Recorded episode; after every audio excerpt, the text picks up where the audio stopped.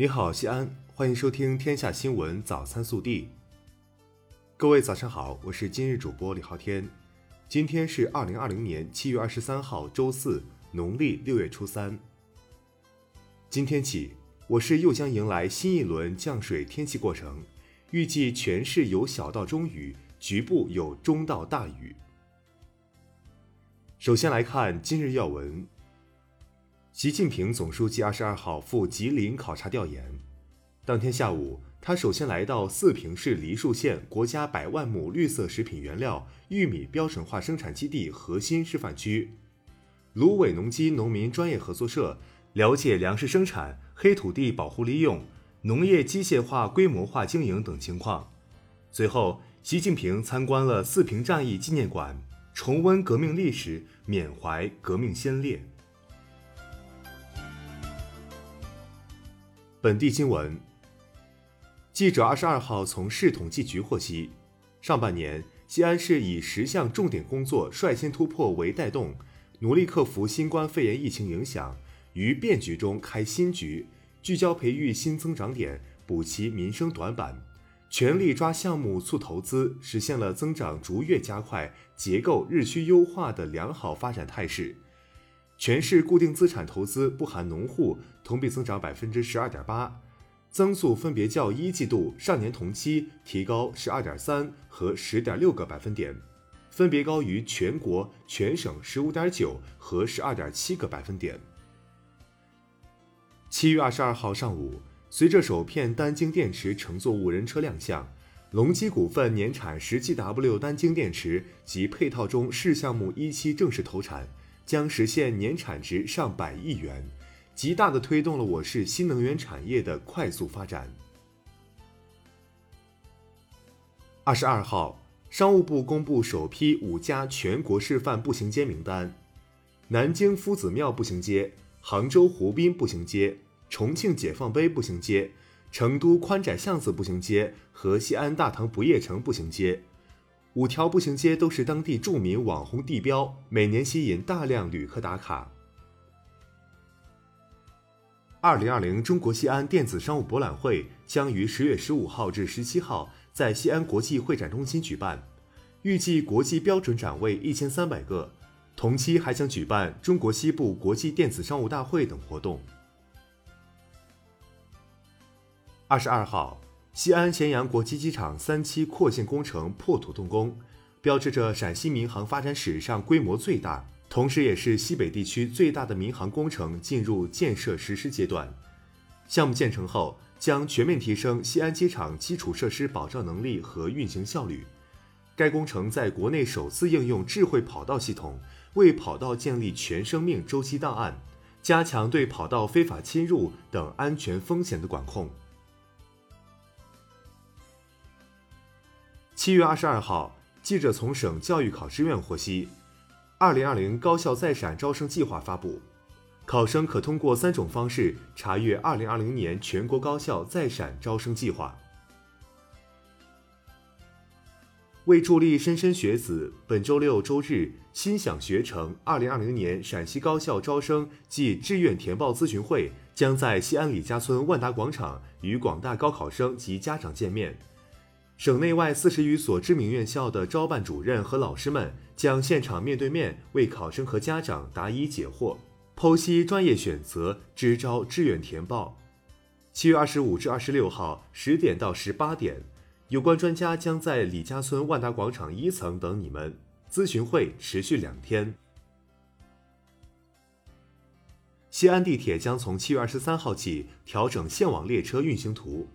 新版运行图调整了地铁一、三号线末班车发车时间，进一步压缩了三号线的发车间隔，线网整体运力将得到提升，市民的出行将更加便捷。日前，记者从西安城墙景区了解到，携程与该景区携手，面向全国旅客正式发行西安城墙畅游卡。除全年不限次数登城游览福利之外，更可一卡网罗西安城墙景区内游玩体验项目及文创产品超低折扣，为广大旅客切实提供高性价比的西安城墙深度旅游产品。西安市公安局刑侦局一处二大队教导员刘洪阳涉嫌严重违纪违法，目前正接受莲湖区纪委监委纪律审查和监察调查。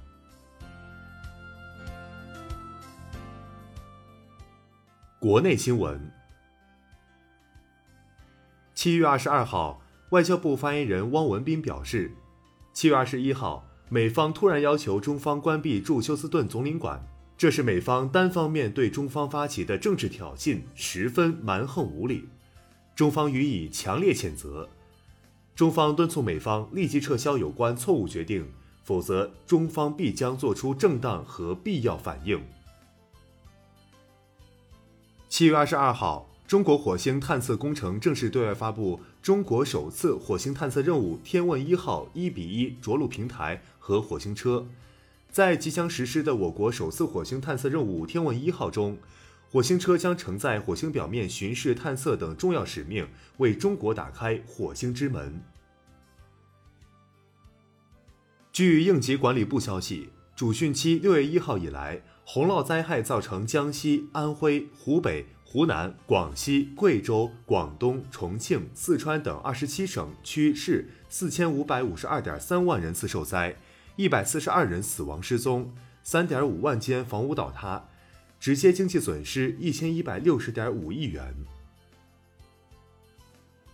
七月二十二号，香港特区政府宣布，根据疫情最新变化。市民于室内公共场所及公共交通转乘处和总站需强制佩戴口罩，规定从七月二十三号起生效，为期十四天。香港特区政府卫生署卫生防护中心二十二号通报，截至二十二号零时，香港新增一百一十三宗新冠肺炎确诊个案，创单日新高。七月二十二号。辽宁省大连市新增一例本土新冠肺炎确诊病例，病例详情显示其每日乘坐地铁上班。大连地铁运营有限公司已发布公告，地铁大连湾站封站，所有列车通过不停车。此外，大连全市现场招聘活动暂停，恢复时间待定。七月二十二号，上海浦东国际机场一货机发生火灾。上海市应急联动中心接警后，立即调派十八辆消防车赶赴现场处置。火势已于十七点被扑灭，目前无人员伤亡。从现场图片看，起火的是埃塞俄比亚航空的货机。目前，民航华东地区管理局已介入调查。日前，经河北省招生委员会全体会议研究。确定了今年河北省普通高校招生各批各类录取控制分数线。七月二十三号零时，考生可登录河北省教育考试院网站查询高考成绩。日前，在浙江杭州一路口，一名女子与轿车发生碰撞，被卷入车底。由于附近正好是一处外卖站点，数十名外卖小哥冲出路口，和部分路人一起。仅用十一秒就合力将受伤女子救出，经幺二零送医救治，女子目前无大碍。七月二十二号，襄阳高新区管委会发布通报称，七月十八号，当地一小区发生一起轿车撞人事故。经查，该小区一居民当日结婚，潘某某，男，五十二岁，襄州区人，驾驶迎亲婚车驶入小区门口时。因操作不当撞伤两名儿童，二人经医院抢救无效死亡。公安机关调查后排除潘某某酒驾、毒驾及蓄意报复嫌疑。潘某某因涉嫌过失致人死亡罪，被警方采取刑事强制措施。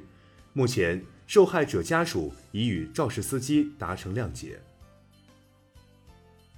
近日，在浙江永康。九旬高龄的倪德藏散步时，看到一男童滑落河中，他赶紧下水救人。孩子在水里浮上来又沉下去，第三次浮上来，我才抱住他。最终，在路人的协助下，男童成功获救。大爷说：“我会游泳，当时没来得及多想就下水了。”以上就是今天早新闻的全部内容。更多精彩内容，请持续锁定我们的官方微信。明天不见不散。